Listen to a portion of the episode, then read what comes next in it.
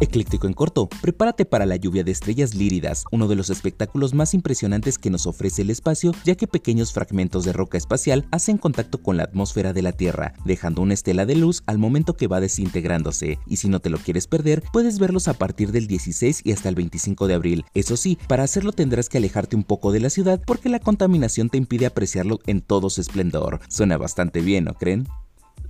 Por si te lo perdiste, en TikTok con más de un millón y medio de visitas, se ha hecho viral el audio del fierro viejo en Polanco, pero no el que todos conocemos, sino el de Paulina Goto, ya que le pone un acento algo especial. Hace tiempo se hizo viral una versión japonesa. En esta ocasión, la TikToker usó el guion, pero le dio un toque algo personal con un acento fresón. Los comentarios se hicieron notar con un seguro solo compra de marca, y así suena el clásico en las colonias de prestigio. Vaya, vaya, como siempre los mexicanos nunca dejamos de innovar. El video ya sabes cómo encontrarlo.